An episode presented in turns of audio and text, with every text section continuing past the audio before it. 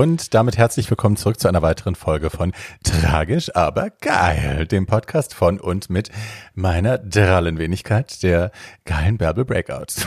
Guten Tag. Ähm, ihr Süßen, ich habe diese Woche tatsächlich den, den Gast, den ich vor zwei Wochen schon haben wollte, der dann aber spontan krank geworden ist, leider. Und heute haben wir sie in äh, ganzem Glanz und Glorie hier zu sitzen, äh, nämlich die großartige Super Sandy. Ähm, wer Berliner ist, kennt die Super Sandy. Wer von, ja, also eigentlich kennen alle die Super Sandy, glaube ich. Äh, wenn man ein gewisses Alter hat und elektronische Musik mag und schon mal schwul ausgegangen ist, ob jetzt in Berlin, in München, in Hamburg oder irgendwo im Osten, ähm, kennt die Super Sandy auf jeden Fall. Und äh, die älteren Generationen kennen die sowieso, weil die war aus Berlin lange nicht wegzudenken. Die hat hier äh, die Szene ordentlich aufgemischt, war meines Wissens die erste äh, DJ Drag Queen, also die erste, die im Fummel tatsächlich aufgelegt hat und nicht nur so ein bisschen CD, sondern richtig äh, Platten mischen und so. Ähm, und hat auch das erste, meines Wissens die erste äh, Partyveranstalterin war sie in Drag. Also die, ne, dieses Grundkonzept, was wir heute äh, von vielerlei anderen Drag Queens kennen, ähm, die damit viel Geld verdienen. Äh, also ne, Floors und dazwischen eine kleine lustige Show und da, da, da, da, ähm, ja. Das auch hat die Super Sandy quasi aus dem Boden gestampft, meines Wissens. Äh, ich kann mich auch täuschen. Schreibt mir bitte keine Hassmails. Ähm, ja, ich kenne die Sandy seit, wow, äh, 15 Jahren, 16, 17, sowas um den Dreh. Ähm, wir sind nicht so wahnsinnig eng befreundet. Wir sehen uns manchmal Monate nicht und dann äh, sehen wir uns wieder für einen Abend oder zwei und dann ist es sehr intensiv und eng. Wir lachen jedes Mal wahnsinnig viel. Wir haben sehr viel die gleichen Referenzen, den gleichen Humor. Ähm, und ich bin immer wieder fasziniert von ihr, weil sie eine wahnsinnig schnelle Person ist, die denkt wahnsinnig schnell, die ist wahnsinnig lustig, hat ein riesen Referenzlexikon im Kopf. Also sie kann aus der Popkultur, aus Musicals, aus alten Filmen, aus, aus der Mode ständig zitieren, hat immer sofort ein Bild im Kopf, ist sehr leidenschaftlich und ja, ich finde ein, ein, eine Ikone des Berliner Nachtlebens und jemand, dem man einfach dem man mal zuhören muss. das machen wir heute. So, äh, ich habe noch eine kleine Botschaft in eigener Sache. Ich wollte es nur schon mal angemerkt haben. Ich werde ähm, bis zum Jahresende auf jeden Fall den Podcast durchziehen. Dann werde ich, glaube ich, eine kleine Pause mal machen von ein paar Wochen. Und ich vermute, dass wir im Laufe der nächsten Wochen von einwöchentlich auf zweiwöchentlich umstellen werden. Ähm, ich will euch natürlich im Lockdown alle nicht alleine lassen. Ihr sollt alle weiterhin schön immer was auf die Ohren bekommen, aber ich glaube, ich werde so timen, dass ähm, ich habe ja noch einen anderen Podcast, Too Old to Die Young, wo ich mit Tatjana Berlin und Paul Schulz so ein bisschen über äh, queere Kultur spreche. Das klingt sehr gähnig, ist es aber überhaupt nicht, sondern wir sprechen natürlich über, über Camp, über Ikonen, über lustiges, trashiges TV, Film und so. Ähm, und der erscheint zweiwöchentlich und ich glaube, ich werde es jetzt so timen, dass in jeder Woche ein Podcast da ist für euch, aber eben im Wechsel. So, aber das ist erstmal noch Zukunftsmusik. Die nächsten, den nächsten Monat machen wir auf jeden Fall so weiter. Ähm, so, genug von mir an dieser Stelle äh, und damit jetzt zu Sandy. Viel Spaß, ihr Lieben. Tschüss. So. Hallo Sandy. Äh, Barbie, bonsoir. bonsoir. I love. Hallo mein Schatz, ich freue mich, dass du da bist. Thank you for having me. I'm very excited. Me too. Ein Interview mit, mit Kopfhörern auf. Yes. Bin ich nicht geübt drin. Nee, magst nee. deine Stimme nicht, hast du gerade gesagt. Ich, eigentlich ist es mir jetzt, wo es passiert, wurscht, aber ich habe ne? keine Übung in Interviews, das so. wollte ich sagen. Ach, das also. brauchst du nicht. Wir reden ja nur. Bear with me. Schneiden, schneiden zur Not was raus. Ich schneide immer sehr freundlich. Oh, sehr wohlwollend. ähm, wir haben ja gerade noch so Oktober äh, und ich habe aus meinen letzten Talkgästen jeweils versucht, eine spannende Geschichte zur, zur Wendenacht, zur, zur Nacht des Mauerfalls, ähm, eine Geschichte aus denen rauszukitzeln und äh, bei den meisten Fällen war das dann irgendwie eine so, naja, irgendwie fand ich es nicht so geil. Erinnerst du dich noch, was du gemacht hast? Äh, zu der Zeit habe ich ja noch in München gewohnt äh, und war nicht mehr, gerade nicht mehr Abiturient, glaube ich. Ja. War ja, ja genau, das ist dann im Sommer habe ich dann Abitur gemacht, 90 und also das, das, das Ganze ging irgendwie etwas an mir vorbei. Ja. In München sitzend hatte man da, ich kannte auch niemanden äh, wirklich aus Berlin, ähm, obwohl meine ganze Familie da äh, äh mütterlicherseits herkommt.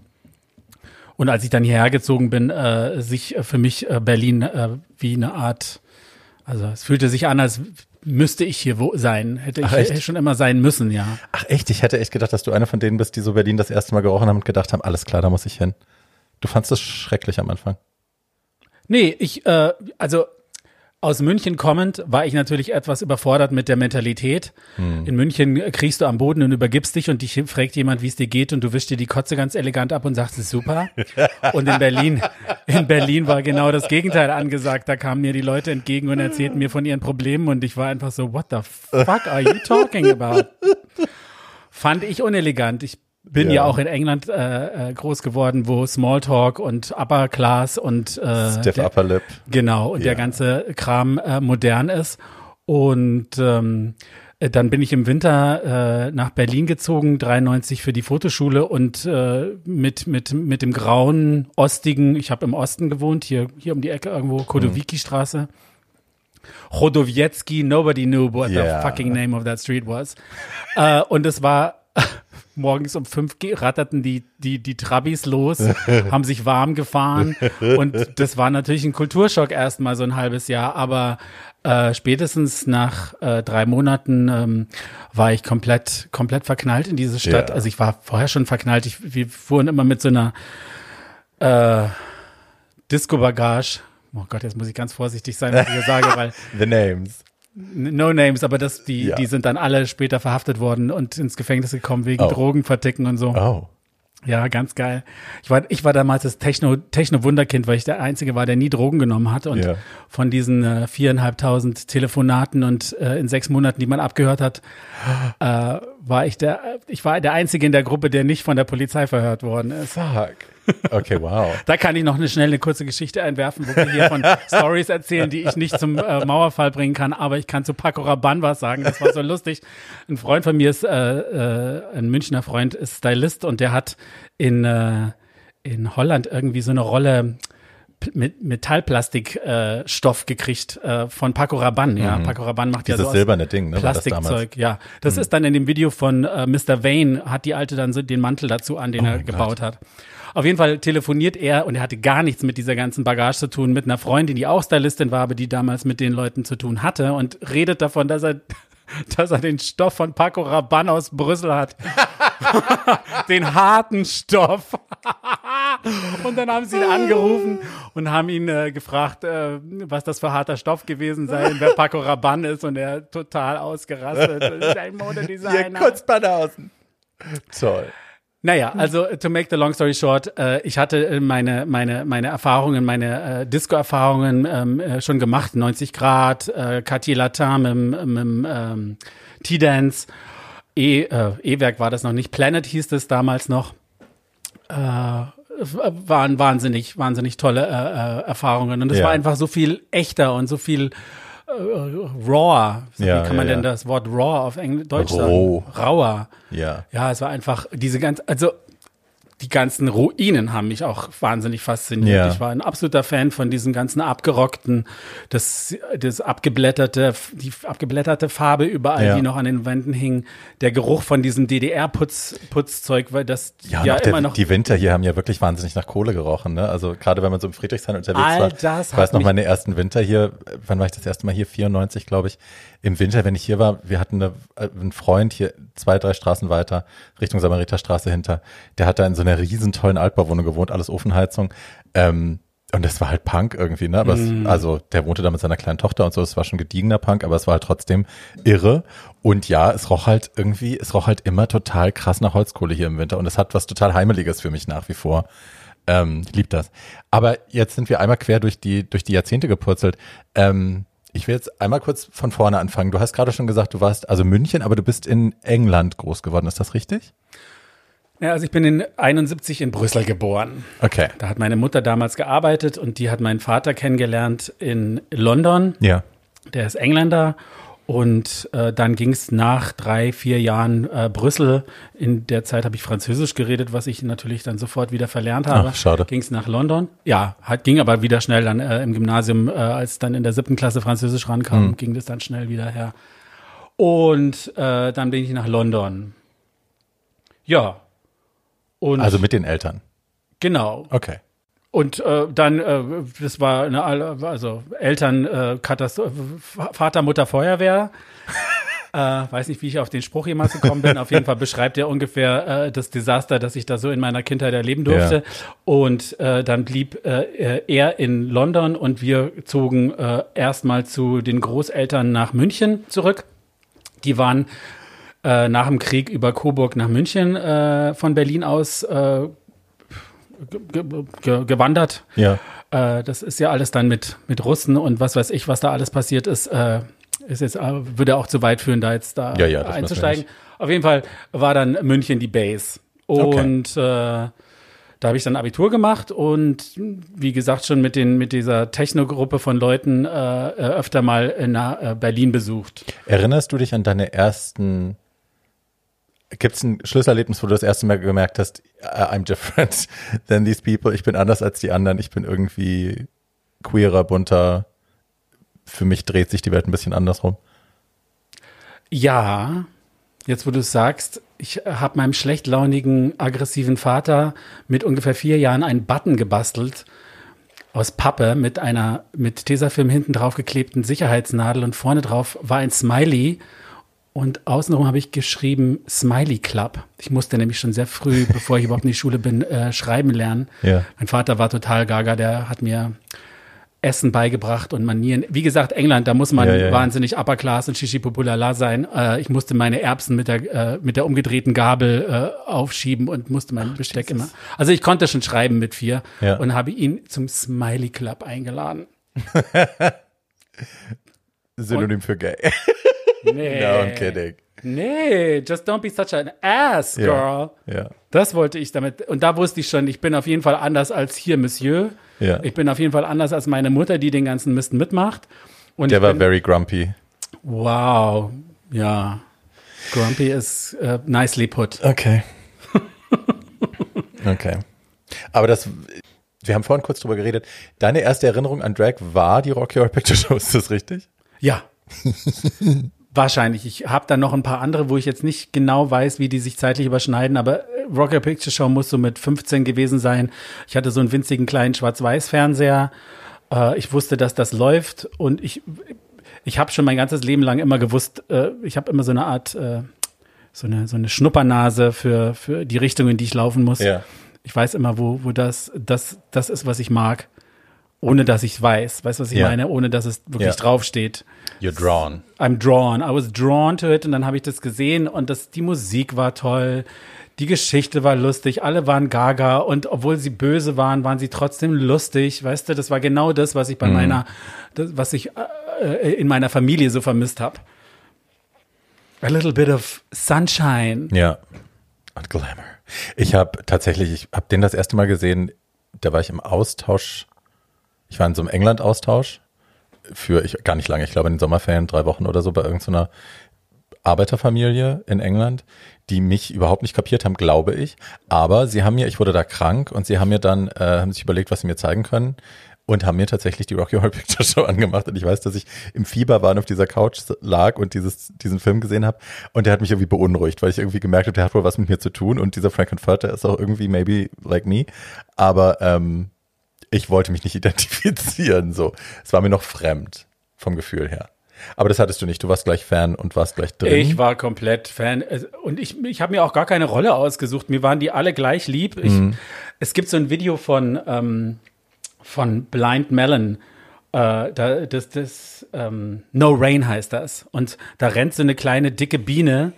Äh, ein kleines Mädchen äh, mit einer hässlichen Brille als Biene verkleidet rennt durch die Stadt und und überall wird sie abgelehnt und überall äh, wird sie irgendwie sitzen gelassen und sie sitzt ganz traurig auf der Bushaltestelle Bank und irgendwann kommt sie an so einem Tor vorbei und guckt so durch dieses Tor und hinter dem Tor ist eine Wiese und auf der Wiese tanzen lauter Leute, die auch ein Bienchenkostüm anhaben und die Okay. sind dick und dünn und groß und klein und alt und jung und das ist das Gefühl, das ich hatte, als ich die Rocky Horror Picture Show gesehen habe.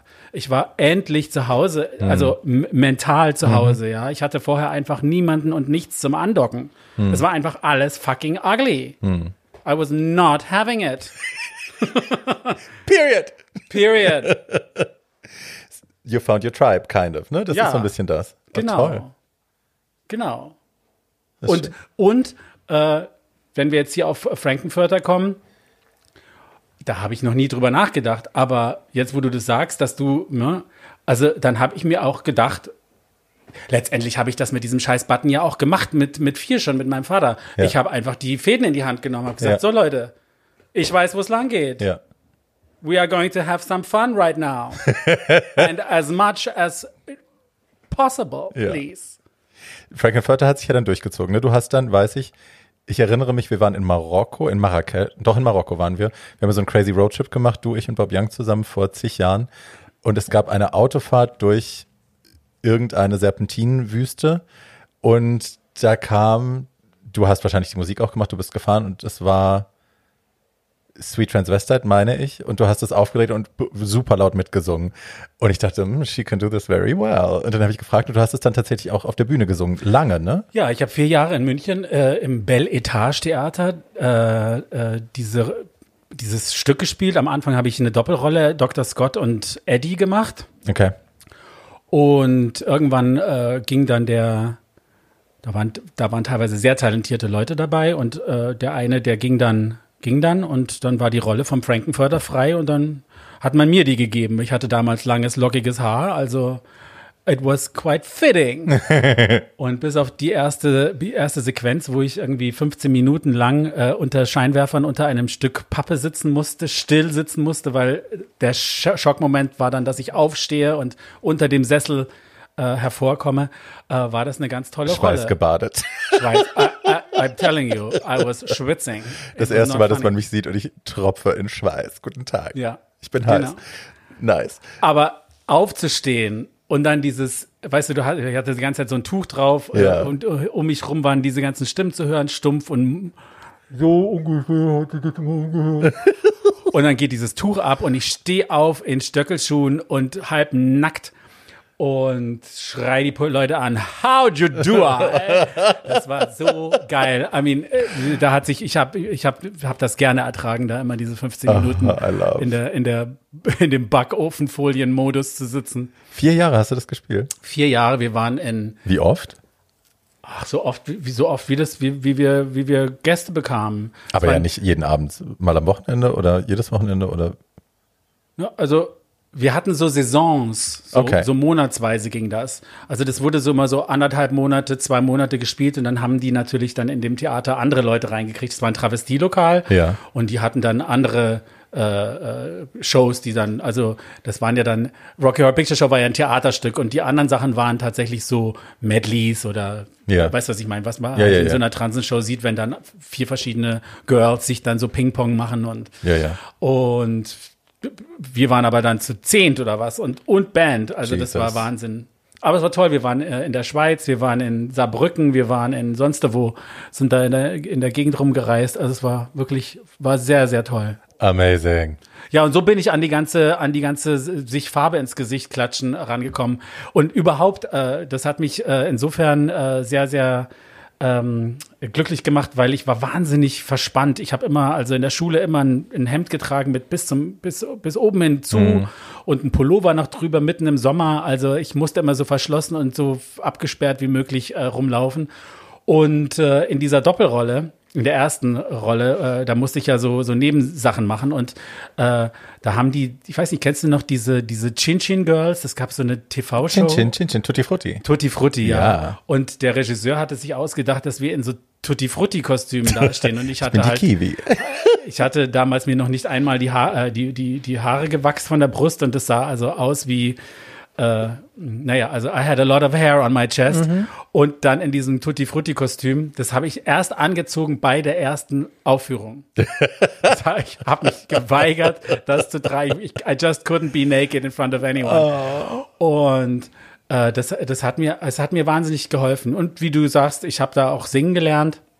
Du hast da, hast dich natürlich, da waren ja Profi-Schauspieler mit dabei. Ich glaube, zwei, drei Leute waren da richtig Profi. Und da wollte man ja nicht äh, total äh, abhängen dann mhm. daneben. Und dann habe ich dann immer, äh, wenn ich da vorher hingefahren bin, habe ich dann immer meine Gesangsübungen im Auto gemacht und äh, habe dann immer geschaut, dass ich da, dass ich da dass ich da mithalten kann. Ja. Also ich konnte natürlich nicht auf deren Level mithalten. Der eine ist dann tatsächlich in, in also der hat Riff Raff gespielt, mhm. der, der hat, also we, we were, wir haben manchmal geweint, wenn der gesungen hat.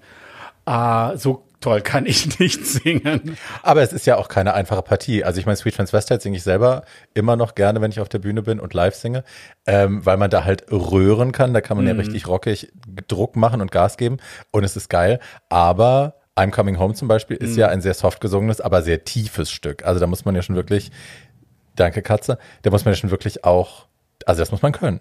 Und ich habe ja schon eine tiefe Stimme, aber da, also bei Tim Curry in der Tonlage mitzuhalten, so tief und dann immer noch ganz soft, nicht gepresst, ist schon echt schwer. Also Hut ab. Ich habe mir da nie Gedanken drüber gemacht. Ich habe einfach immer versucht, das zu singen. Also ich habe mal, äh, ich habe mal mich hingesetzt und Gold von Spandau Ballet versucht zu singen. Und da bin ich hier ausgerastet. Das fand ich so anstrengend. Das ja. ist so ein fieses Lied. Und irgendwann kam es zu einem Moment, wo, wo ich unerwarteterweise, frag mich bitte nicht, wie ich da hingekommen bin, auf einer Karaoke-Party stand.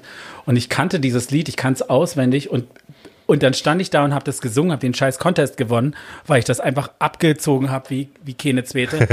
Aber da habe ich mir einfach keine Gedanken mehr drum gemacht. Ja. ja. Und nur so funktioniere ich. Also sobald ich äh, verkopft werde, sobald ich dann darüber nachdenke, ist das zu tief, ist das zu das, ist das zu jenes, bin ich schon wieder, äh, I'm so, bin ich, I'm fucked. Also literally fucked. Kleines Schnäpperchen rein und los geht die und, und Blick ins, äh, Scheinwerferlicht ja. und los geht's. Sag mal, hast du dann zuerst angefangen aufzulegen oder bist du zuerst nach Berlin gezogen? Was kam, what came first? Naja, also aufgelegt habe ich schon mal äh, in München da habe ich, ähm, da gab es einen Freunde von mir, die Anki Lepper, die heißt als DJ Acid Maria. Die war sehr gut Die kennt man doch auch. Ja, die ist eine sehr berühmte, also in Deutschland sehr berühmte, also das ich weiß nicht, ob sie weltweit berühmt ist, darum ja. sage ich das jetzt so. Ich wollte sie nicht schmälern. Nee, in Deutschland kennt man sie. Ja, das habe ich doof ja, ausgedrückt. Auf jeden Fall, also sie ist auf jeden Fall eine, eine, eine bekannte deutsche äh, Techno-DJ und die war damals wahnsinnig gut mit Armin Moorbach be befreundet. Und Armin Moorbach, den ich kennengelernt habe, als er mir bei im Vidal Sassoon äh, als Modell die Haare geschnitten hat, äh, der hat mit ihr Partys im Parkcafé veranstaltet und da bin ich dann ans zum ersten Mal zum Auflegen gekommen. Mhm. Hatte noch keine Ahnung von Mixen, aber ich bin immer zu Tom Novi an den Ostbahnhof gefahren.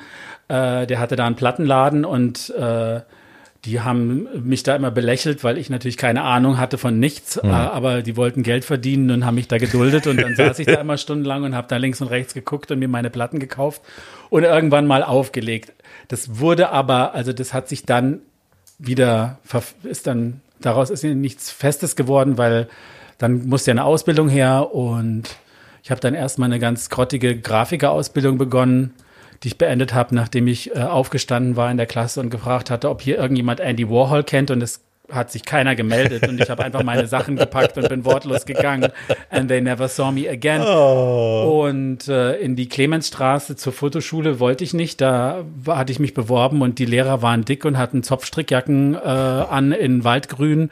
Und da wusste ich, I mean, äh, drei Jahre sitze ich hier nicht äh, und guck mir diesen, diesen äh, Walter Sedelmeier äh, Spaß an. und dann bin ich nach Berlin gezogen und habe Fotoschule gemacht. Und warst du Letter oder wo warst du? Genau. Ja.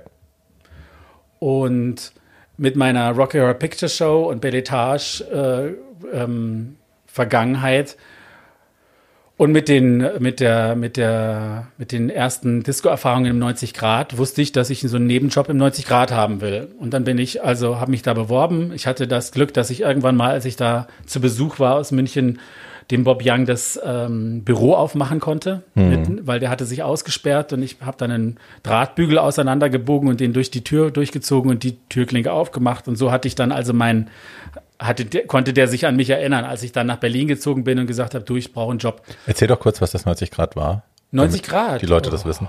Oh, die 90 ja. Grad. Girl. Ich muss, ich muss gerade irgendwie einfach nur was ablenken. She licked the table, by the way. So ein toller Club. Das war eine alte Autowerkstatt in der Dennewitzstraße am Mauerstreifen, würde ich mal sagen. Äh, dahinter sind die Nutten immer äh, von, der, von, der, von der Potsdamer immer zum Ficken hingegangen.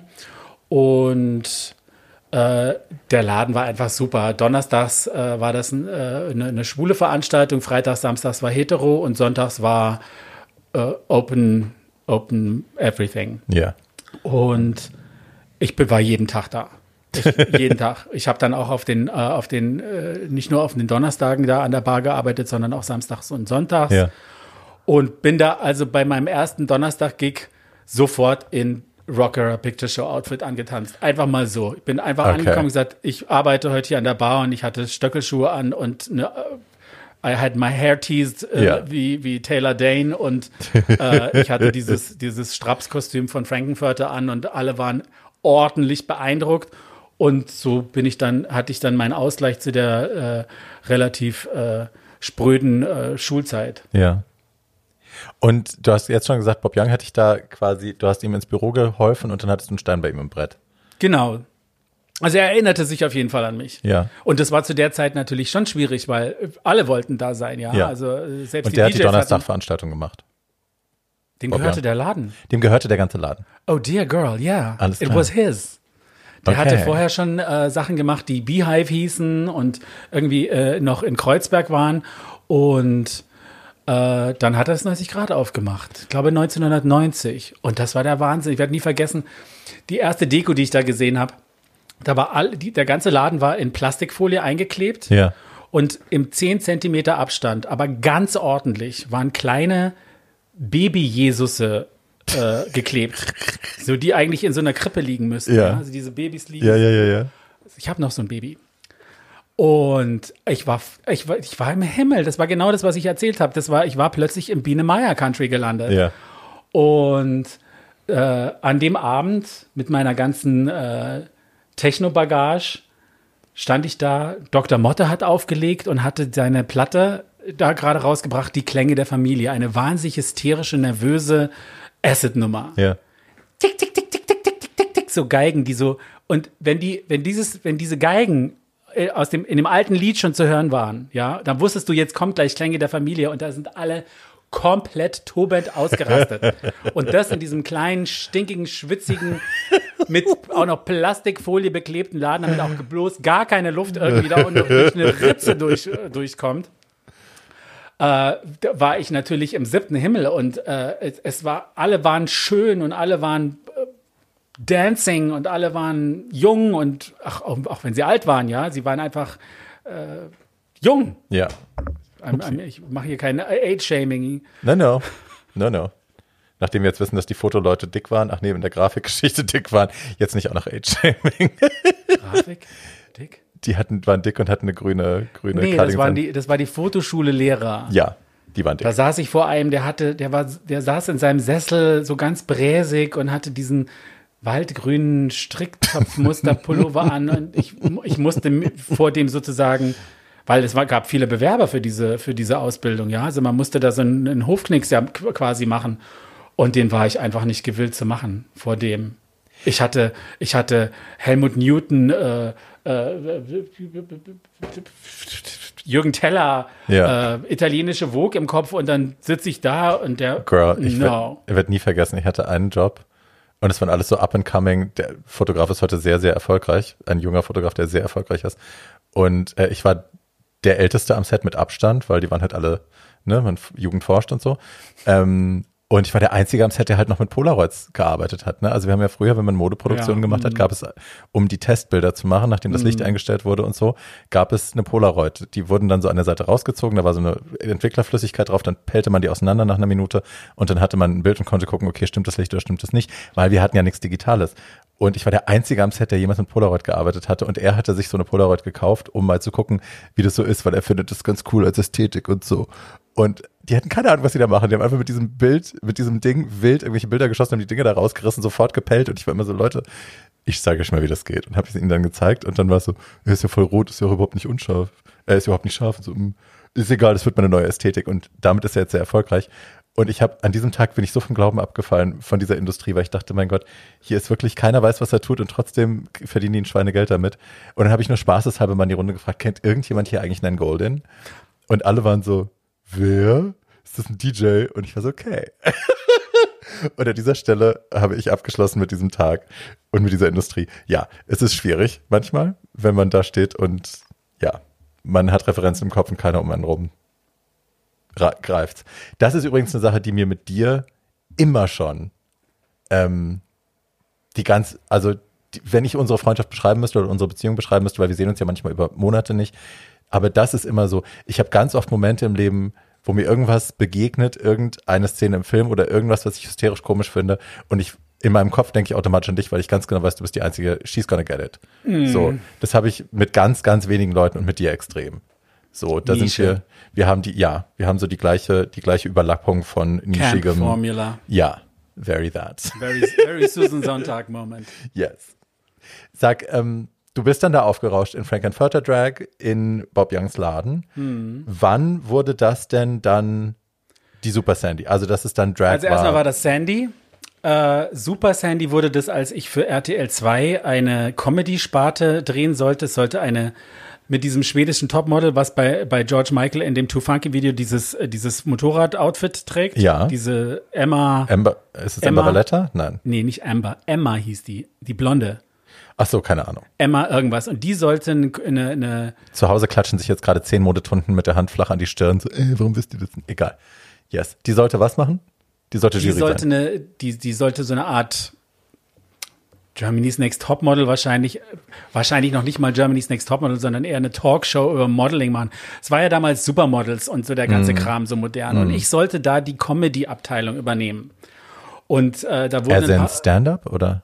Nee, da wurden dann, also zum Beispiel, also wir, ich war dann in Hamburg, bin dann in komplett Drag zu Bayersdorf gegangen und habe dann die Damen im Labor, im Haarspray-Labor befragt, äh, dar darum, wie das kreiert wird, wie man Haarspray benutzt und so weiter. Und wir haben das ins Komische gezogen. Wir haben dann immer so Gegengeschnitte gemacht, wie ich einschlafe, weil die Alte so viel Unsinn labert und äh, ich mir einfach so viel Haarspray ins Gesicht donner, dass man nichts mehr sieht. Also es war wirklich sau lustig. Als wir uns das im, im, im Studio dann angeguckt haben, haben wir keine Luft mehr gekriegt vor Lachen. Auf jeden Fall habe ich das gedreht dann als Sandy und äh, äh, hatte mir dann, man hatte mir ein Kostüm ich hatte mir ein Kostüm mitgebracht und es hatte so einen Umhang, so einen, so einen Superheldenumhang. Ja. Und dann hat die eine, die mich damals da reingebracht hat, gesagt, wir nennen dich Super Sandy. und dann war ich so, yes, this sounds really good. I like it. Und so entstand also erstmal der Name. Und das Auflegen entstand dadurch, dass ich dann äh, immer noch mit Bob Young äh, verbandelt ähm, an der Bar gearbeitet habe. Der hat dann einen äh, der hat das 90 Grad dann irgendwann aufgegeben, verkauft mhm. und hat dann seine, seine, hat so Wanderpartys gemacht. Also hat dann so äh, Glitz und Gloss und genau, wie sie alle und, hießen. Und GMF. Und GMF war dann in der Johannesstraße und da mhm. arbeitete ich an der Bar in der, es gab dann zum ersten Mal zwei Dancefloors. Mhm. Ähm, und auf dem passierte nichts. Ja, und die Leute, die da sozusagen zum Auflegen da waren, die haben so Lounge-Musik gemacht, so, Ambient also, so nebenbei Musik. Es war ja, einfach ja. so, what? Wir hätten auch genauso gut einfach nur eine Kassette. Äh, ja. Also, wahrscheinlich haben wir auch eigentlich nur Kassetten da gespielt oder irgendwas. Ja, jetzt, wo ich dran, drüber nachdenke. Auf jeden Fall bin ich da irgendwann dahin und habe mit meinen Platten, die ich da aus München noch hatte und mit der Sammlung, die ich so grundsätzlich für mich äh, angesammelt hatte, bin ich dann da hingegangen und bin in vollem Ornat, also habe ich mich da hingestellt und habe mich an die Plattenspieler gestellt und habe dann aufgelegt. Let it be known, das war ein First. Es gab, ne, wie, also es gibt in deinem Leben ja oftmals, dass du quasi den Blueprint erschaffen hast für das, was Leute dann später gemacht haben. Die erste Drag-DJ meines genau, Wissens. Ja. Genau. Hi. Hi. Hi. Hi. Und was das Tolle an dem Abend war, war, dass die Leute so ausgerastet sind. Die sind mehr ausgerastet als aus dem Hauptdancefloor. Mhm. Ich bin mhm. zu meinem Auto gelaufen, habe damals noch meine Unfallkamera rausgeholt aus der aus der aus der Klappe da, wie nennt man das, aus der Beifahrerklappe, um einfach die Leute zu fotografieren, weil ich nicht glauben konnte, dass die die die haben sich förmlich das Fleisch vom mhm. Gesicht gerissen. was habe ich da aufgelegt? Melon Kim und äh, DJ Save My Life hey. und äh, Uh, um, You're My Heart, You're My Soul. Ich hatte eine okay. Maxi von das richtig beatgerecht gemixt ja, ja, ja. im richtigen Moment. Kam schon gut. gerade mit dem ganzen Technokram, den ich dann auch noch hatte. Ich hatte ja richtig Technoplatten mhm. bei Tom Novi in München im Ostbahnhof gekauft. Und äh, und Mixen hatte ich in München dann auch mittlerweile gelernt. Ich stand ja da auch äh, in München immer im Parkcafé an zwei richtigen äh, Turntables mhm. und hab mich ja, da wollte mir auch nicht das Brot von äh, die Butter vom Brot nehmen lassen. Genau wie beim Gesang bei der bei der äh, bei Rock Your Picture Show. Da wollte ich ja auch gegen die ganzen Profi-DJs irgendwie anstinken können ja. und habe dann einfach mixen gelernt und das konnte ich dann halt auch. Und das war einfach ein Wahnsinnsmoment. Und dann gab es äh, den, den gloriosesten Moment, ähm, der komplett alles besiegelt hat. Da habe ich dann beim Closing vom E-Werk aufgelegt, im Garten draußen. Total verrallert, also Wahnsinn. Wir waren alle breit ohne Ende. Ich hatte bis 1996 keine Drogen genommen, nie. Mhm. Und 96 war dann das Jahr. Und hat das 97 zugemacht oder 96? I don't even know. Auf jeden Fall lege ich so auf. Geschielt. ich glaube, ich habe sogar LSD an dem Abend zum ersten Mal ausprobiert. Und fand ich total langweilig. Ich habe einmal so auf meine Platten, Schallplatten geguckt und die haben so eine Welle gemacht. Und das, das war's. So also andere Leute erzählen mir von also den auf Versehen erregendsten äh, äh, also, Sachen, aber naja, habe ja. ich auch nie wieder gemacht. LSD Und es kann so oder so gehen. Also ich habe die schlimmsten, schlimmsten Erfahrungen auf LSD gemacht, insofern. Ja. No, well, auf jeden Fall, ich war maxi breit. Ja. Und dann kommt original Westbam zu mir aus dem Büro, kommt durch die Bar durchgewatschelt und fässt mich so am Arm an und sagt, du machst echt super Musik. Und ich gucke den so an, in Full Drag, breit wie das Brandenburger Tor und bin so, is this happening? das, ist, das ist doch Westbam, oder? Halluziniere ich. Am I hallucinating? Und dann war ich so, okay, also das war so eine Art Ritterschlag. Ja. Und dann habe ich damit angefangen. Dann habe ich jeden möglichen Sonntag im GMF aufgelegt bin nach Hamburg gefahren in die Plattenläden, habe mir die Bootlegs besorgt, hm. habe äh, äh, hab mir beigebracht, wie man A cappellas in, äh, in, in, in Beats reinmixt und also es war immer ein stetiger Prozess äh, des Lernens und, hm. das, und es war einfach immer toll, äh, am neu, auf dem neuesten Stand zu sein und sich mit den Leuten auszutauschen. Das war ja nicht wie heute, wo du vor deinem Computer sitzt und dir 68.000 äh, ähm, äh, Promos durchhörst oder, oder, oder mhm. Tracks anhörst. So, du, du kannst ja immer nur so ein kleines Würstchen mhm. da hören. Das ist ja auch alles so furchtbar. Du, man konnte die ganze Platte durchhören, ja. Man konnte mhm. so durchhopsen und man hatte eine Plattennadel in, in, mhm. der Hand und man hat so auf ein, in Hamburg ich, hat man auf so eine Straße geguckt. Mhm. Wie hieß denn der Laden? Underground. Underground? Ja, es war in so einem S-Bahn-Bogen drin.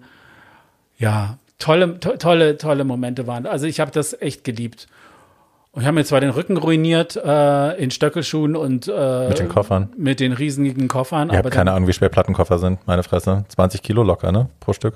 Ja. Ja. Und dann trag mal die Frederick of Paris äh, äh, Pointed Heels, die heißen jetzt Pleasers. naja, it was, a, it was a gorgeous time. Ja. Na, und du hast halt tatsächlich, also ich habe es ja gerade eben schon mal gesagt, du hast halt wirklich den Blueprint geschaffen für das, was dann viele andere, also wovon wir alle, ich ja auch zehn Jahre lang, äh, profitiert haben. Ne? Mhm. Du hast quasi, bevor Lady Bunny das gemacht hat oder bevor irgendeine andere Uschi in Drag angefangen hat aufzulegen, it was you.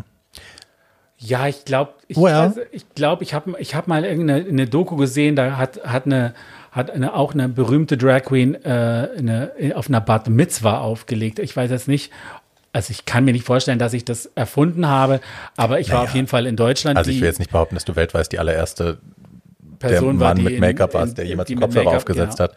No, aber, aber ich, ja. Ich, ich habe es auf jeden Fall. Weißt du, was ich gemacht habe? Ich bin jemand, mir ist es total egal, ob mich jemand sieht oder nicht. Hm. I do not give a flying fuck. If I'm having a good time, I'm having a good time. Was ich sagen will ist, ich musste mir nie Sorgen machen darum, sehe ich dabei gut aus, hm. komme ich dabei, werde ich sexy dabei wirken, werde ich hm. nicht dabei sexy wirken. Also ich konnte etwas tun, was noch, was, was auch der, auch Drag. Ich habe Drag, als ich nach Berlin gekommen bin, auf ein ganz anderes Level nochmal gepusht. Absolut. Ich, ich habe das, ich war einfach ja, du kamst ja hier an und es war das also auf der einen Seite die, die Chenou-Travestie und auf der anderen Seite die Kreuzberger Politonden, ne? Und so dazwischen gab es ja eigentlich nichts. Genau. So richtig. Und äh, was ich am allerschlimmsten fand, war das hart weiße Make-up, das alle getragen haben. Also dieses Ronald McDonald-Getue. Äh, Clownweiß. Clownweiß. Freund alle jeden Transe. Mit weißem Puder und so. Und mir ging es darum, so, so gut wie möglich auszusehen. Mhm. Mir ging es darum, die beste Zeit zu haben. Und da, da war natürlich dann einfach gefragt, äh, dem Ganzen äh, einen, einen, einen Schliff zu verpassen. Und äh, den, den ich, den ich da, also ich habe die natürlich alle verehrt, ja, ich fand, habe allen applaudiert, mhm. aber ich habe aus allen, die ich da gesehen habe, äh, das Beste rausgezogen und habe dann on top noch von links und rechts äh, Sachen dazugegeben, ähm, die ich wichtig und schön fand äh, auf dieser Welt. Und äh, das Wichtigste war mir, dass das immer unterhaltend ist, witzig mhm. ist. Ja, du kannst nämlich ein politisches Statement machen, indem du alle traurig machst und äh, auf ein, äh, äh, ihnen gegen das Schienbein trittst und ihnen sagst, wie doof sie sind. Du kannst es aber auch so verkaufen, dass sie es gerne essen. Hm. Ja, und das war mein. Ich habe nichts gegen Leute, die anderen Leute ins Schienbein treten. Das ist, äh, do it. I mean, do it. It's your thing. I get it. It works. Aber mein Ding war eben, wie mit vier Jahren meinem Vater diesen Button zu schenken. Ich möchte, dass die Leute eine gute Zeit da haben. Ich bin die Biene Maya. Ich bin die Biene Maya und ich weiß, wie es, wie es, was man machen muss, damit wir alle glücklich sind und eine gute Zeit haben. Ja. Jetzt. Ich, also ich habe ja performancemäßig habe ich dich ja leider nur noch über Videos in Erinnerung oder mal occasionally an Halloween, dass wir zusammen ausgerastet sind, aber jetzt so auf der Bühne, Super Sandy auf der Bühne, kenne ich nur von Videos und aus Erzählungen. Und aus Erzählungen, lustigerweise weiß ich, das, was die Leute so erinnern, ist, dass du auch, also du warst glamourös, du warst schön, du warst commanding the stage und so, aber du warst auch Punkrock dabei. Also es Total. hatte immer auch ein Element von Chaos und ein Element von, Ganz wenn ich Bock habe, alles kaputt zu schlagen, schlage ich jetzt alles genau. kaputt. So. Genau. I don't care. Genau, genau. Das war ja auch wichtig. Das ist ein, äh, ich habe, ähm, ich bin 94 mit der äh, nach New York mit dem Andreas Weisenhofer mhm. und habe ähm, hab da, da habe ich richtig so, so Drag kennengelernt, wie ich das so richtig toll fand. Und da gab es so viele verschiedene Varianten und äh, Typen. Und das habe ich halt alles in eine Person gepackt. Und da mhm. gehörte dann eben halt auch der Punk-Drag dazu. Mhm. Und ähm, mein, mein, mein Lieblingsausdruck, den ich da gelernt habe, war Flight of Fancy.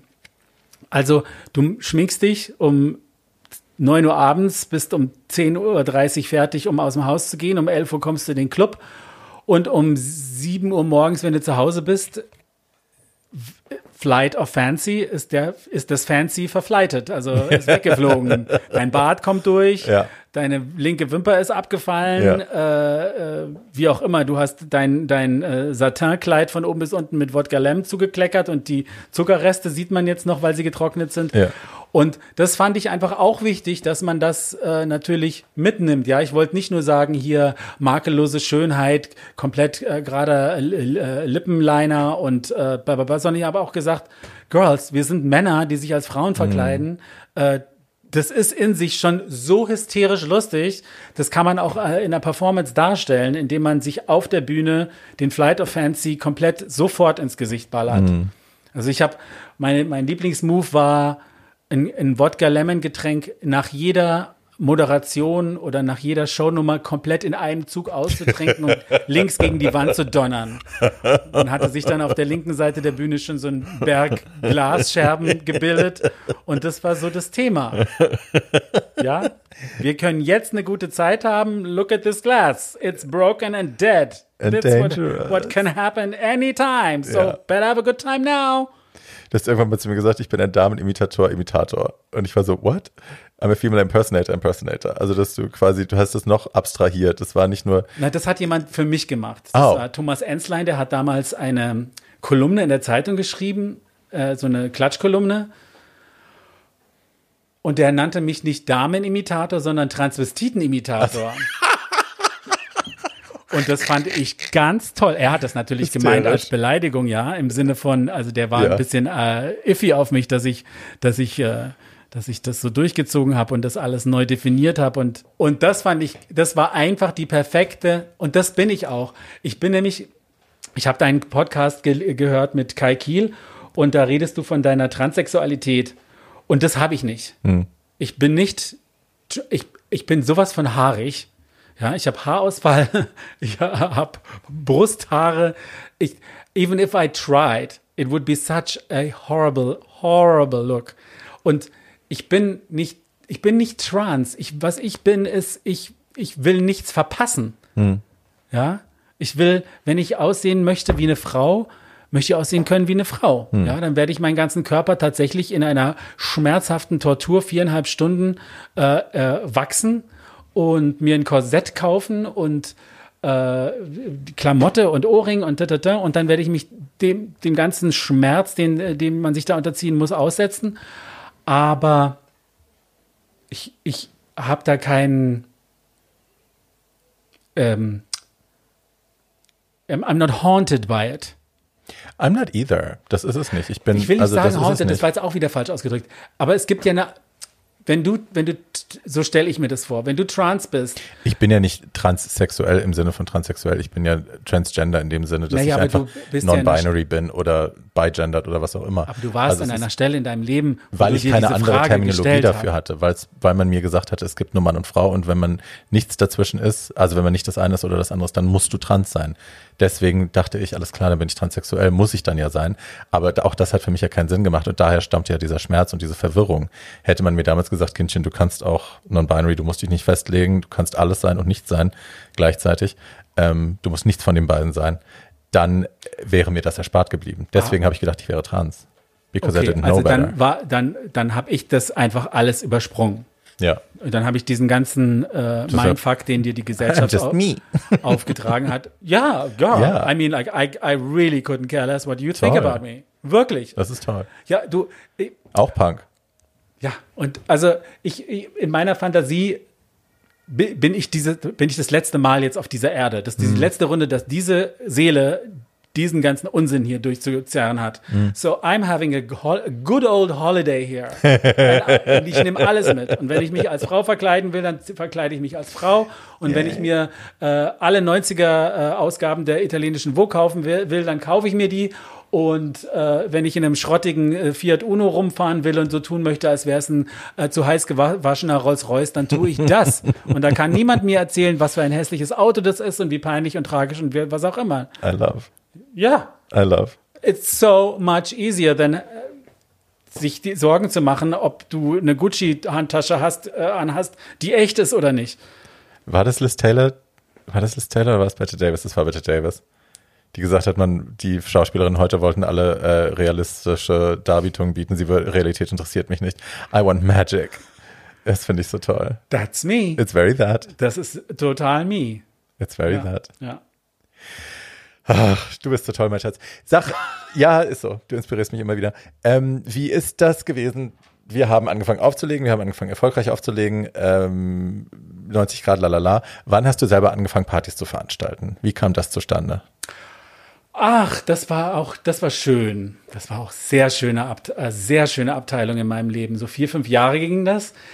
Ich habe in einem Plattenladen in Berlin immer eingekauft und der eine Plattenverkäufer war auch DJ und der hatte sich gerade frisch verheiratet und nach ein paar Jahren, in, wo ich in diesem Laden Platten eingekauft hatte, äh, haben die die Pfefferbank gemietet. Ja.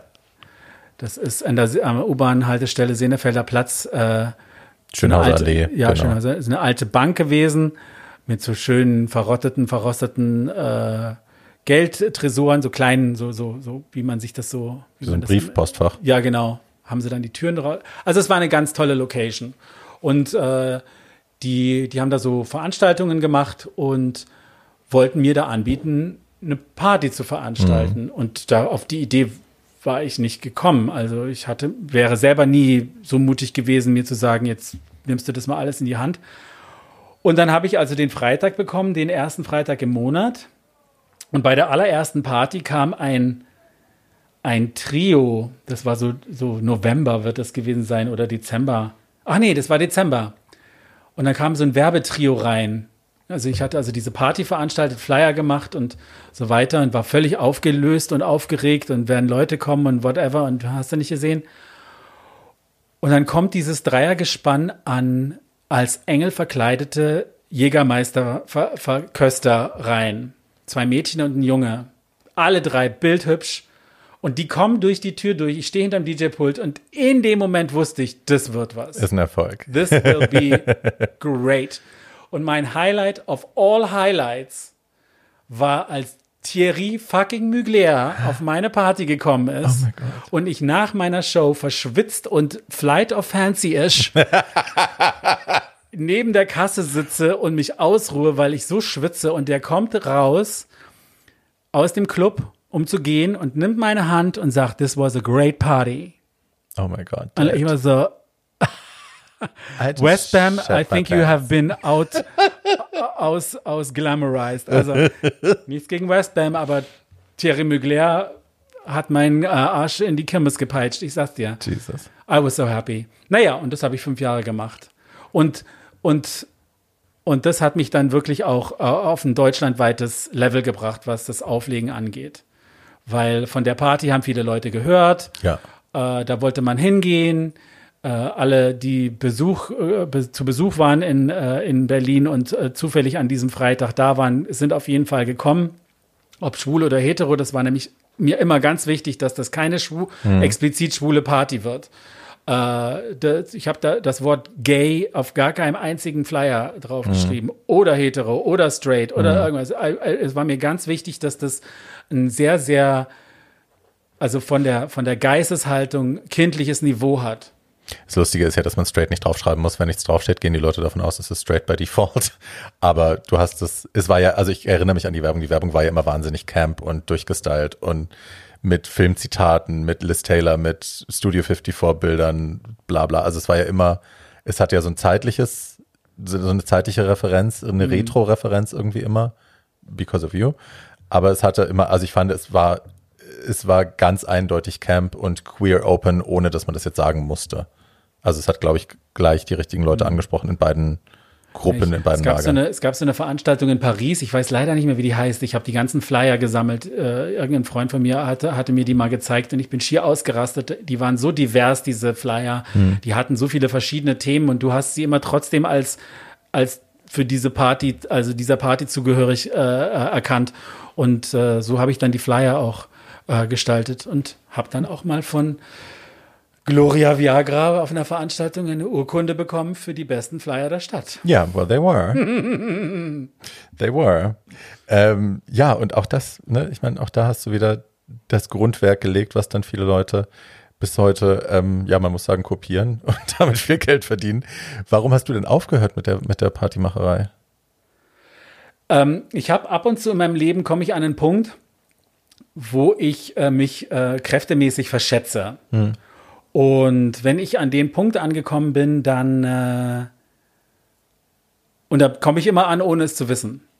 Wie, weil ich da einfach dumm bin. Also in dieser Beziehung bin ich einfach, das ist der Nachteil von der ganzen Nummer, die ich hier, darum muss ich auch lachen, wenn du sagst, äh, du inspirierst mich, dann, da lache ich deswegen, weil ich denke, you better not be inspired by that. Schatzi, ich habe dich auch schon in tiefen Phasen gesehen, so ist es nicht, aber es ist diese Art des Denkens, diese Art von, ich brauche den Applaus der anderen nicht. Wenn ich für mich in Ordnung bin, dann habe ich Spaß mit mir selber. Absolut, genau. Eure Regeln müssen für mich nicht gelten. Ja. Das ist was, was mich inspiriert. Das ist jetzt nicht so, dass ich sage, ich will so sein wie die Sandy. Because no. Ich will gerne Nein, ich selber das sein. ich auch nicht sagen. Nee, nee, I know. Aber es ist, also das, was mich inspiriert, ist diese, diese Punk-Energie dahinter zu sagen, ich bin, ich bin gut ohne all das. So. Auf jeden Fall gibt es dann Momente, in denen mir einfach die Kraft fehlt, um weiterzumachen. Ja. Und äh, äh, den habe ich, äh, das war ein privates äh, Dilemma, das ich da erlebt habe. Ich hatte einen besten Freund, der mich jeden Tag angerufen hat. Every day I got a phone call from him. Und das hörte von einem Tag auf den anderen auf. Und nach drei Tagen habe ich versucht anzurufen und dann ging keiner ran. Und dann wurde ich, wie man das so heute so schön sagt, geghostet. Und das habe ich überhaupt nicht verkraftet. Überhaupt nicht verkraftet. Gar nicht null. Das hat mich sowas von kaputt gemacht. Und das fand ich so gemein und sowas von falsch. Und da bin ich dann das erste Mal in meinem Leben, das ist dann noch zweimal passiert. Also ich habe drei solche Flops äh, hingelegt. Und aber das Tolle ist, ich weiß immer, dass ich da rauskomme. Also mhm. ich weiß, dass ich da rauskomme. Ich weiß es einfach. Weil ich, ich bin irgendwie so vom Gefühl her, also sie gehen mir nicht auf den Sack. Sie nicht. ja, und so war das dann. Also bei dem, bei diesem, bei dieser Freundschaft, die, die Freundschaft, ja, also ich habe es als Freundschaft gesehen. Mhm. Äh, ja, und das hat mir einfach auch die Energie geraubt, ähm, so laut und so, also das war schon anstrengend, so eine, so eine Party auf, auf den Tisch zu stellen. Du hattest, du hast so viele Sachen gleichzeitig zusammenhalten müssen, ja. Mhm. Nicht nur den, den Flyer-Style und die Werbung, sondern du musstest die Transenshow organisieren, du musstest die DJs organisieren. Ach, ich bin ja auch Heavy Metal beklaut worden von den Leuten, die damals die Tür gemacht haben. Mhm. Die haben mir das hat, und das war das, das Grottige war, dass die, die, die, die Frau, die mich da reingebracht hat, also die, die Ehefrau von dem einen DJ, der das, die Pfefferbank gemietet hat, die hat mir im ersten Abend schon gesagt, das Doppelte an Geld solltest du haben. Ja. Und ich wollte, weil die, die Leute, die die Tür gemacht haben, meine Freunde waren, in Anführungszeichen, wollte ich das nicht wahrhaben. Und während ich also in dieses tiefe Loch schlitterte mit der, mit der kaputten Freundschaft und mir das klar wurde, mhm. wurde mir dann auch durch diese Nummer mit dem nicht mehr anrufen das klar.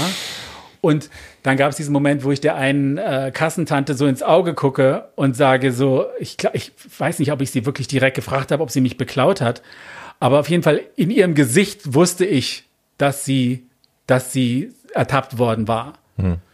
Und das, was mich besonders glücklich gemacht hat an der Tatsache, dass sie mich beklaut hat, war, dass sie ein paar Monate später für immer Berlin verlassen musste. Because? Ja, because she was so ashamed, I hope. Weiß ich nicht. Auf jeden Fall, sie hat Berlin verlassen und äh, ist jetzt Lehrerin in äh, ja. irgendeiner anderen Stadt außer Berlin. Woanders, genau. Gut, das heißt, also gut, das war Desillusionierung, enttäuschte Freundschaft, hat dir die Kraft geraubt, hat dir den Boden unter den mm. Füßen so weit weggerissen, dass du gesagt hast, ich habe die Energie jetzt nicht, um mich um andere Leute zu kümmern und Scheiß für euch zu veranstalten, ich muss mich erstmal um mich selber kümmern. Ja. Okay. Das war das, wo du aufgehört hast mit den Partys. Du, hast du da auch gleichzeitig aufgehört mit dem DJen oder kam das dann später nochmal extra? Nee, das mit dem DJen, nein, nein, nein, nein, nein. Das mit dem DJen aufhören, das habe ich dann, ähm, also das, diese Partygeschichte ging von 89, äh, 98, Ende 98, also 99, 2000, 1, 2, 3, fünf Jahre ging das. Mhm. Und ungefähr, denke ich mal. Die nächste, die, der nächste richtige Upturn kam 2010 und äh, da bin ich dann äh, für ein halbes Jahr nach München zurückgezogen und habe äh, für, für ein, für ein Online-Portal Mode fotografiert. Ja. Ja, weil ich weiß noch, du hast damals tatsächlich alle Platten verkauft auch und hast mhm. gesagt, irgendwie ich höre jetzt auf. Und wir waren alle so, na, das macht das nicht, macht das nicht und verkauft die Platten nicht, weil wer weiß, ne, irgendwann fängst du wieder an und dann sind die ganzen Klassiker weg und die kriegst du auch nie wieder. Aber du warst dir deiner Sache sehr sicher und bist, warst weg. Mhm.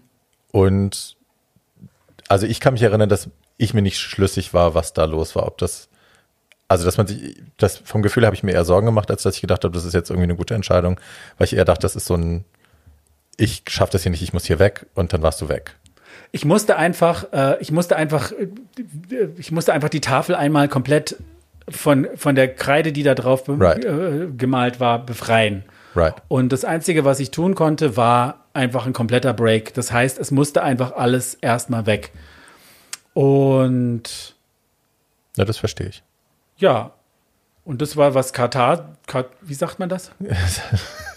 es hatte was von Katharsis. Genau. Was ist das Adjektiv dazu? Also ich bin dann nach Karthago gefahren. Ja. nach Katanga. Nach Katanga und habe dann ein äh, Holzpferd äh, gestrickt. Ja aus denen äh, dann die ganzen bösen Leute ich entlassen habe, die sich in mein, in meiner äh, in, in mein Dorf, in meine Burg, äh, äh, in meiner Burg eingenistet hatten. Ja. Und wie, wie kamst du aus dem ich oh, will nicht sagen Loch, aber ganz toll. From I, that point, how did my, you come back? One of my favorite stories of my life. Die ist nicht aufregend, aber man muss es, ich habe es einfach Nein. erlebt und darum war es so geil. Ich saß also in diesem grottigen Job Äh, der, der, war echt grottig. Da war eine Chefin, diese Frau war, die Frau, ich habe mir immer vorgestellt, wie die, wie die in einem KZ die Wärterin war und irgendwelche Leute. Also wenn da nicht am Tag einer geheult hat am, an, an dem Tisch, äh, äh, dann war die nicht glücklich. Und die hat so Passworte kreiert für unsere, wir mussten ja mal so Passworte für irgendwelche mal, die hießen dann sowas wie Bikini-Figur. ja, die, wo dann alle Mädels dann klar war, okay, mhm, mhm, mhm. So, also ich sitze also in diesem, in diesem Job, den ich wirklich echt gehasst habe. Alles war grottig.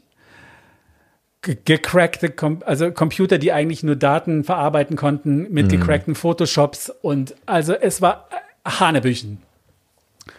Und dann ruft mich wieder mal Bob Young an mhm. und sagt, Hey Sandy, how's it going? Und ich so, Would you like to DJ in Moskau? Das war unser Moskau-Trip? Yes! Bitch, es war Winter. Ich habe das fucking Telefon dieser doofen Chefin.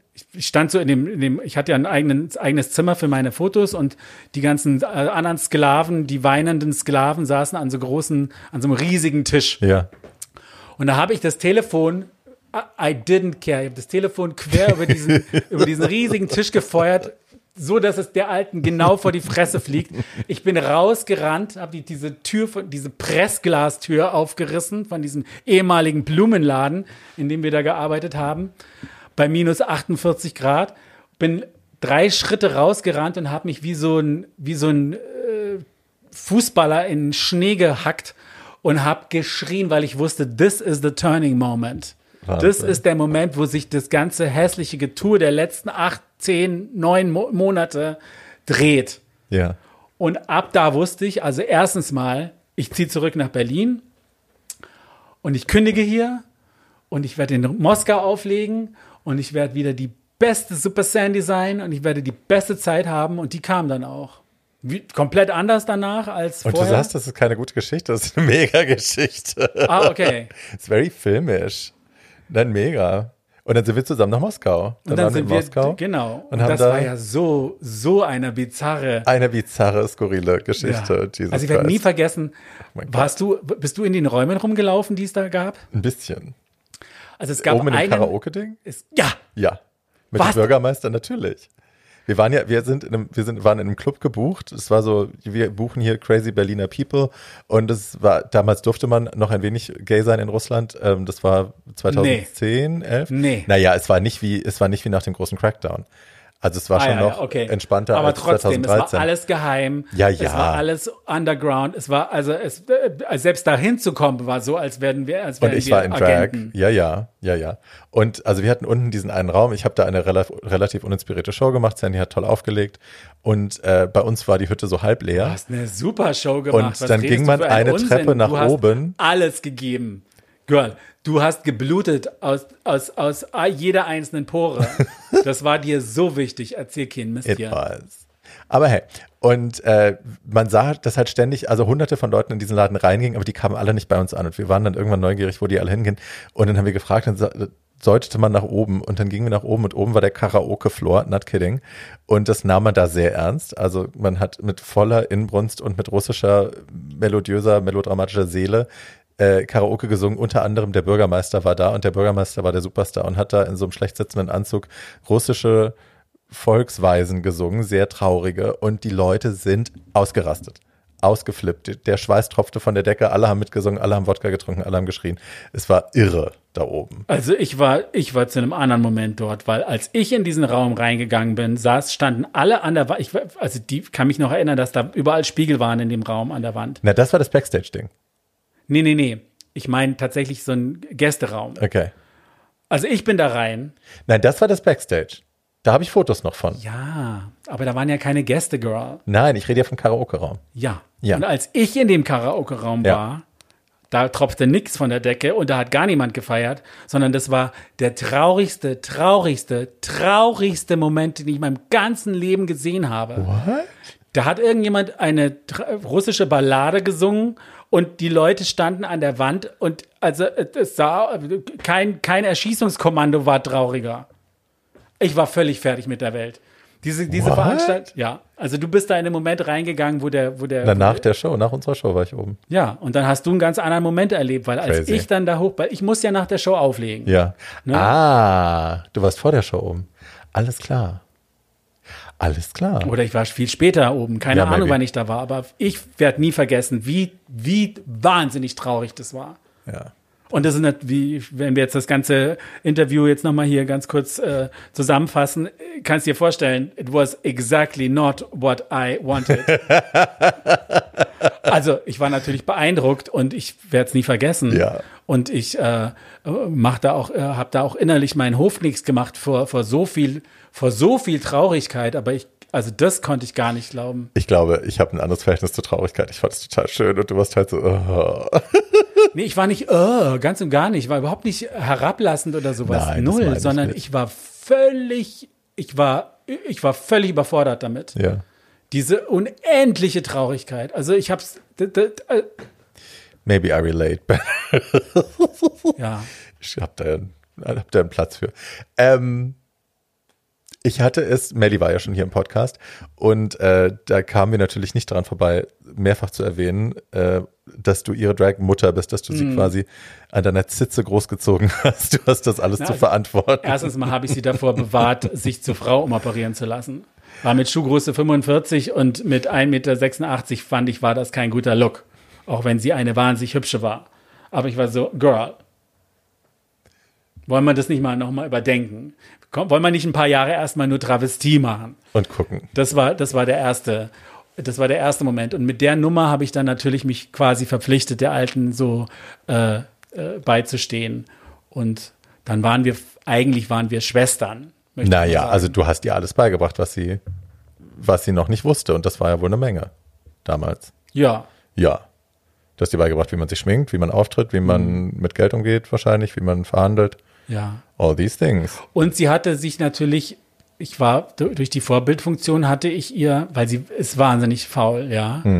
Und ich habe die, ich wusste nicht, wie ich das hinkriegen kann, dass ich die dazu bringe, was zu tun. Und irgendwie habe ich das geschafft, sie zu, zu bewegen, ja. Also wir werden nie vergessen, mein, mein, mein bester Moment mit ihr war, als sie ein französisches Lied performt hat. Die hat mich mal Französisch reden hören und war stinksauer, dass sie kein Französisch kann. Und da hat sie Französisch erfunden.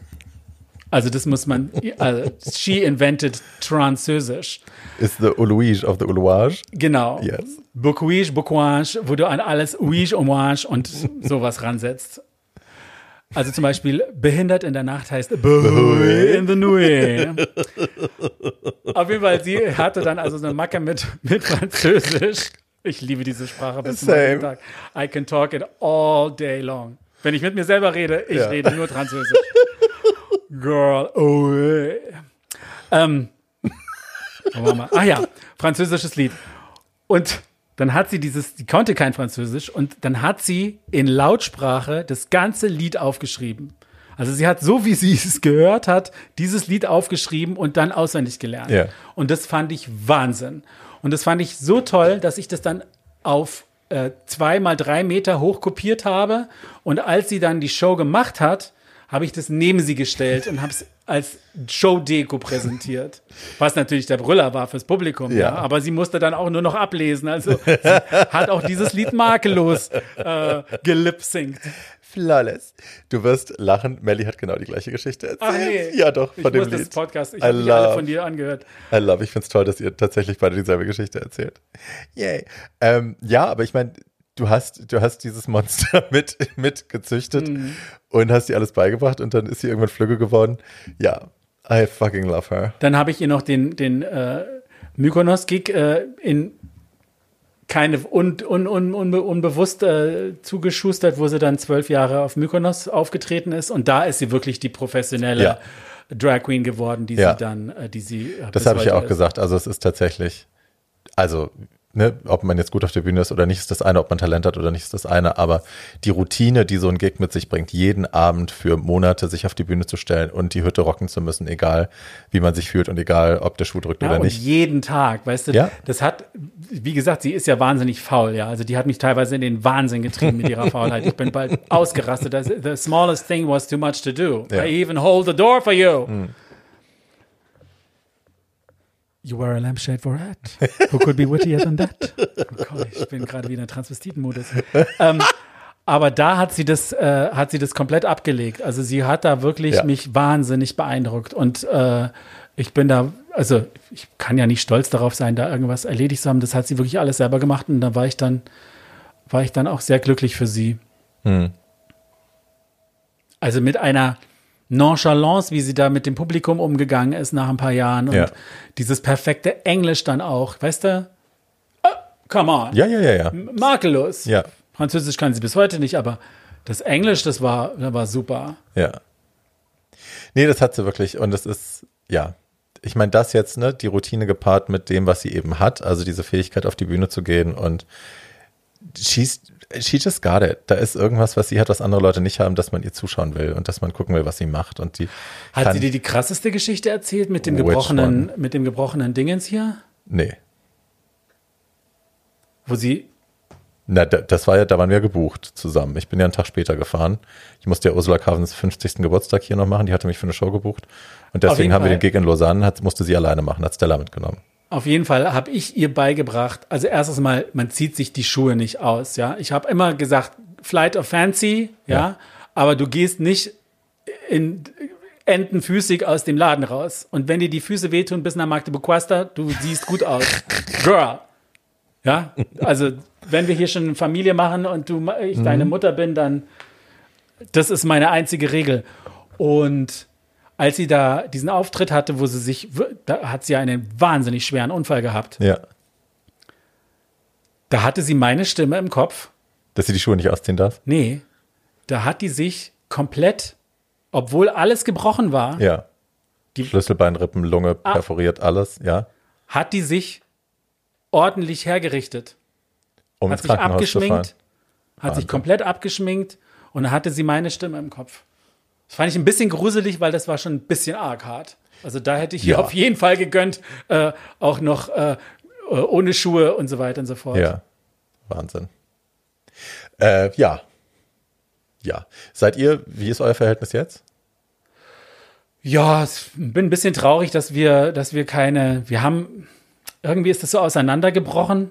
Das ist, das, das war schon, als wir, als wir noch gut waren miteinander öfters auseinandergefallen. Da gab es so ein paar Streite, aber irgendwann hat sie sich so komplett abge, abgesetzt, was ich ja auch total gegönnt habe. Ja, es war ihre eigene Welt. Also ich habe ja dann die Travestie auch nicht mehr verfolgt. Ich bin hm. ja eine ganz andere Route dann gelaufen. Weil es ja auch, wie, wie, ich vorhin auch erzählt habe, war es, es war ja nicht mein Ding. Melly wollte ja am Anfang ihrer Karriere tatsächlich eine Frau werden. Die wollte mhm. sich umoperieren lassen, als sie 16 war oder 15 war. Das war ja alles nicht in meinem Kopf. Und ich bin einfach andere Wege gegangen und da hat sich dann so das eine. Und weißt du, mit der Nummer, dass ich sozusagen die Mutter bin, hm. wollte sie sich irgendwann auch nichts mehr von mir sagen lassen. Hm. Weil sie war ihr eigener Star geworden, sie war ihr, hat ihre eigene Karriere hingebastelt und gebaut.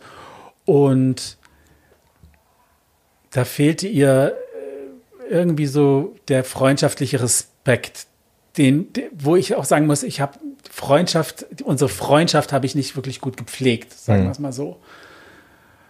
Äh, weil für mich war das, wie, ja, wie gesagt, eher ein familiäres Verhältnis, so nach dem Motto, du, wir, wir stuck for life, mhm. ja, aber äh, so ist es halt dann doch nicht. Und neulich habe ich ihr eine Simse geschrieben, weil ich an ganz tolle, lustige Sachen gedacht habe und ich dachte, ich tausche mich mit ihr so aus und hatte, hatte schon so ein, äh, so ein Meter lange WhatsApp geschrieben und dann habe ich die erstmal woanders abgespeichert und habe einfach nur mal geschrieben, na, wie geht's dir? Und dann kam zwei Tage nichts und dann kam so ein, ja, gut, und du? Und da war natürlich auch meine Hysterie von dem, von der Erinnerung. Hm. Ähm, wir sind mal nach Hamburg zusammengefahren und haben für Jürgen Lahmann, der die Frontpage damals äh, besaß, äh, bei einem Rechtsanwalt so eine Kiste abgeben müssen mit einem Champagner und einem Vertrag oder sowas und sollten da aufgetranst äh, einlaufen und den. How, how glam. It, it, was so funny. We had the, we, wir sind gestorben und dann haben wir ein Video gedreht. Oh Gott. Und sind in Hamburg rumgelaufen, weil die, wir kamen da rein in, diese, äh, in diesen Rechtsanwaltbüro und die waren natürlich alle schockt und meinten, wir sollen doch bitte in einer Stunde wiederkommen. Und dann hatten wir eine Stunde nichts zu tun und sind in Hamburg rumgerannt und haben uns bepisst. Wir haben so einen Unsinn gemacht. Wir sind in Apotheken reingegangen und haben gefragt, ob sie was gegen eine schwere Travestie haben. Und die, die Frau, und die Frau hinter Tresen war ganz sauer und sagte, wir haben was gegen Unsinn. Und das meinte sie ernst, aber wir sind gestorben vor Lachen. Wir sind über so einen Platz rübergelaufen, so einen Kopfsteinpflasterplatz. Und dann sage ich, Melli, lauf über den Platz. Und Melli dreht sich um und guckt in die Kamera und sagt, welcher Platz? Damals hieß sie ja noch Melli Brot, ja, yeah. weil sie war dumm wie Brot. Also, it was so köstlich. Dann auf der Fahrt zurück ist uns das Benzin ausgegangen. Of course. Und wir sind dann genau so mit dem ausrollenden benzinfreien Auto genau vor der Zapfsäule stehen geblieben. Wahnsinn. Ja, wir haben, wir haben gesungen. Ich habe mich vorher nie getraut, vor, außer auf der Bühne vor jemand anders zu singen. Und wir haben uns die Möse breit geschrien im ja. Auto gegenseitig. Also das waren so tolle Momente, die ich mit niemandem vorher äh, erlebt hatte. Und die waren mir alle eingefallen. Und ich habe ihr das so in so einer WhatsApp geschrieben. Und ja, als sie diesen Unfall hatte, war ich die einzige Person, die davon nichts erfahren hat. Hm. Ja, also ich ich weiß nicht, ich muss ihr irgendwann mal äh, sehr wehgetan haben auf irgendeiner emotionalen äh, Art und Weise oder äh, also seelischen äh, Art und Weise. Ich weiß es nicht. Hm. Was mir natürlich sehr leid tut. Hm. Weil ich es vor allem nicht, weil I, I couldn't even pinpoint it. Hm. Das, also das weiß ich tatsächlich nicht. Ich glaube, also ich habe, ich will jetzt nicht über mich reden, aber ich habe in meinem Leben habe ich ganz oft gedacht, Freundschaften das sind Freunde, die werde ich für immer haben und das ist Familie, wie du gesagt hast, die, die werden immer da sein. Mhm. Und dann kam irgendwann der Punkt, wo ich gemerkt habe, das war für die Jahre, die wir zusammen hatten, war das so. Aber wenn sich ein Mensch dolle in eine Richtung entwickelt und der andere vielleicht in eine andere, ähm, ist einfach auf die Basis dann nicht mehr da und dann wird es halt schwierig für, mhm. Ne, ich glaube, die Energie, die Liebe in der Erinnerung ist immer noch da und die, die, das sich zugeneigt sein, aber vielleicht harmoniert es einfach nicht mehr, vielleicht schwingt es nicht mehr. Dürfen ja, aber du, also ich war ja auf ihrem Geburtstag, wo, wo dann auch noch Conchita Wurst da saß, wo ja. ich ja bald in Ohnmacht gefallen bin, da dreht sich die Conchita Wurst um und ich sag, ich dachte, I, I thought I was gonna die. Uh, und da haben wir uns natürlich auch alle amüsiert wie Bolle. Ne? Also mhm. da hat jeder eine kleine Transenshow aufgeführt und dann wurden alte Stories und Zoten und Kamellen uh, auf den Tisch gepackt, wie jetzt hier bei dem mhm. vier jetzt ja letztendlich auch. Uh, und das war großartig. Ganz toll war das. Aber so auf einer Day-to-Day-Basis, ich, äh, ich, ich habe mich auch verändert in der Art und Weise, dass, dass dieser ganze Wahnsinn, den ich früher so toll fand, als ich in, in, in dieses Biene, Bienen, mhm. Biene Meierland geguckt habe, das, das brauche ich jetzt auch nicht mehr. Ich brauche mhm. auch vieles von dem, was ich früher ganz toll fand, nicht mehr. Mhm. Das, das macht das Alter, das macht die, das macht die Tatsache, dass du es erlebt hast, dass du es abgefeiert hast. Äh, was weiß ich, was das ausmacht. Du sag, wenn du diese Biene Meier Geschichte, die ist ja tatsächlich, die hat sich ja fortgesetzt durch dein Leben, ne? Also mhm. dieses Video, was du beschrieben hast, dieses Gefühl, da ist mein Tribe, da bin mhm. ich, da, da ticken die Leute so wie ich. Das ist schon noch was, ein Thema, was bis heute da ist, ne? Also diese, du, ich hab, du, ich erinnere mich, du bist irgendwann im GMF zu mir gekommen und hast gesagt, äh, ich gründe jetzt die Biene Maya Religion. Und das ist mir heute erst eingefallen, warum es Biene Maya hieß. Today I made the connection, finally. What? I did that? Ja. Im GMF. Das okay. war, äh, als wir unten im Avenue wieder waren. Hieß es Avenue dann? Also als mm. Café Moskau das Rebirth quasi, das war unten. Und da war dieser komische Raucherraum an der Seite und da waren wir drin. Und dann hast du irgendwie, nee, erst an der Bar, genau. Wenn du reingekommen bist, unten links direkt diese Bar. Mhm. Da stand ich vor dem Auflegen, glaube ich, und hatte ja große Probleme in meiner Beziehung und hatte davon erzählt und hast du irgendwie mir Beziehungstipps gegeben und hast dann irgendwie gesagt, Girl, die Biene Maya Religion, es geht einfach nur um Happiness und man muss happy sein. Und ich dachte so, boah, what the fuck are you trying to tell me? So, mein Leben bricht auseinander und du erzählst mhm. mir was von Biene Maya. Und jetzt habe ich erst gerafft, warum Biene Maya. I didn't, I didn't know.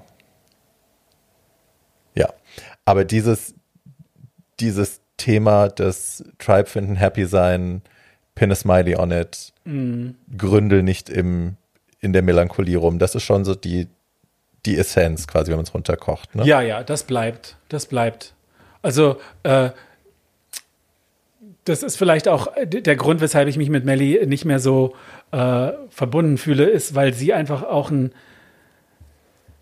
auch einen anderen Weg hat, um mhm. mit ihren Dämonen und ihren und ihren Zwängen und ihren im Alltag äh, klarzukommen, ja äh, den, den ich einfach nicht verfolge und wo ich vielleicht auch nicht respektvoll genug, genau wie du jetzt sagst, äh, ich stehe da äh, und erzähle dir was, während dein Leben äh, ein Bach untergeht von Biene Meier und du denkst, uh, please, what the fuck are you talking about? weißt du, und wenn das so ist, dann kann ich das verstehen und das hilft mir jetzt, das ist jetzt auch gerade ein therapeutischer Moment für mich, mhm. da besser, besser zu verstehen, weil ich im Grunde fand ich das eigentlich immer gemein, wenn man mich so, wenn man mich so behandelt, weil ich will ja nichts Böses, ja. Mhm. Ich will ja auch nicht dir sagen, du bist dumm. Mhm. Ich will dir einfach nur sagen, äh, probier doch mal die Richtung aus. Vielleicht ist die einfach ein bisschen besser, als die ganze Zeit nur die Depression äh, zu glorifizieren mhm. und äh, äh, vor dir herzutragen wie ein, wie ein, äh, wie ein Madonna-Schrein äh, bei einer katholischen Prozession in Spanien. Ähm, ja, und äh, da gibt es halt einfach unterschiedliche Geschmäcker. Und wenn du Biene Meier Religion sagst, dass ich die gegründet äh, hätte an dem Abend, die habe ich, wie gesagt, schon mit vier gegründet. Nur wusste ich nicht, dass Smiley eigentlich Biene Meier heißt. Ja, krass. Hat es, ich also ich würde ganz gerne noch kurz auf die Wohnungsgeschichte kommen, weil das für mich so eine Zäsur auch war in deinem Leben, dass es jetzt nochmal irgendwie, dass du nochmal forciert mm. worden bist. Mhm. Ist das okay noch, oder? Was, okay. Mit die Wohnung, das darüber zu sprechen? Oder ja, klar. Okay. Ist ja, I'm safe. Ist ja alles wieder gut. Mir ist okay. die Wohnung abgebrannt letztes Jahr. Äh, ich habe äh, eine Kerze stehen lassen. Wahrscheinlich. Es gibt ja noch, äh, wie, nennt das, wie heißen diese Theorien? Self-fulfilling Prophecy oder was? Nee. Nein, Verschwörungstheorien? Ja, es gibt ja, ja andere Verschwörungstheorien, aber wahrscheinlich habe ich eine Kerze stehen lassen im Bad. und es ist auch nur das, das, äh, das, das Holzbrett vom Fensterbrett verschmort, aber die ganze Wohnung war halt ruiniert und ich musste fünf Monate aus der Wohnung raus und ich wusste einfach nicht, wo links und rechts ist. Hm. Und ich musste 85, äh, 85 Prozent von dem, was ich besaß, wegschmeißen, weil es halt hm. einfach verrußt war.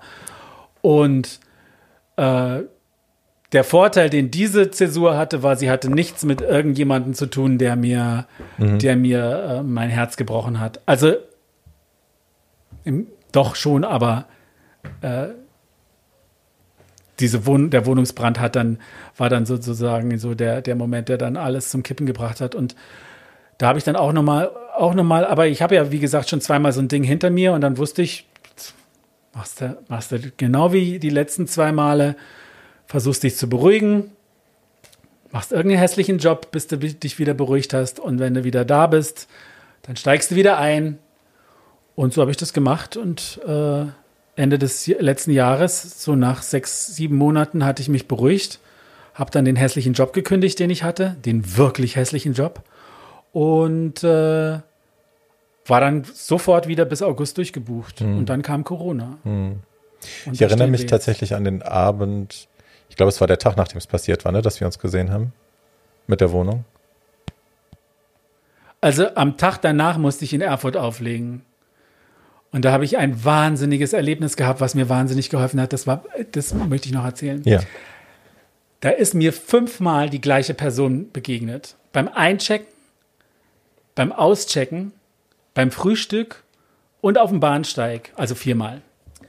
Und diese Frau hatte überhaupt gar keine Augen. Die hatte keine Augäpfel. Die hatte nichts an Auge. Die hatte die hohlen Augen. Also die hatte die, die war blind natürlich ja. und hatte keine. Kein Augapfel. Aber sie hatte die Aughöhlen und die waren offen. Oh wow. Das war also Most, Most Geister Barney. Ja. Stefan Geister Barney. Und die an, am ersten Tag nach dem ab, die Wohnung sah ja aus, die, ja. die, Feuerwehr war drin, hat alles äh, eingetreten, alles, die Türen waren im Arsch, also ja. everything was in shutters, äh, keine einzige Türklinke mehr da, wo sie sein sollte, alles war schwarz. Und dann läuft mir diese Frau viermal, also wer auch immer mir die viermal hingeschickt hat, der hat mir wirklich quer mit dem Fuß eine Message geschickt. Life could be worse. It could be much worse. So get over it, cunt. Perfect final words. yeah. And I and I did. And I, did. Wenn Thank you for this conversation. Thank you. Ich habe mir wirklich Sorgen gemacht, was ich hier tun soll, weil also ich What? wusste wirklich nicht, wie das hier endet, aber it was so smooth und so nice. And uh, I'm really proud of you. Thank you. Weiter so. Dankeschön. Yay! Danke, dass du da warst, mein Schatz. Bye. Bye.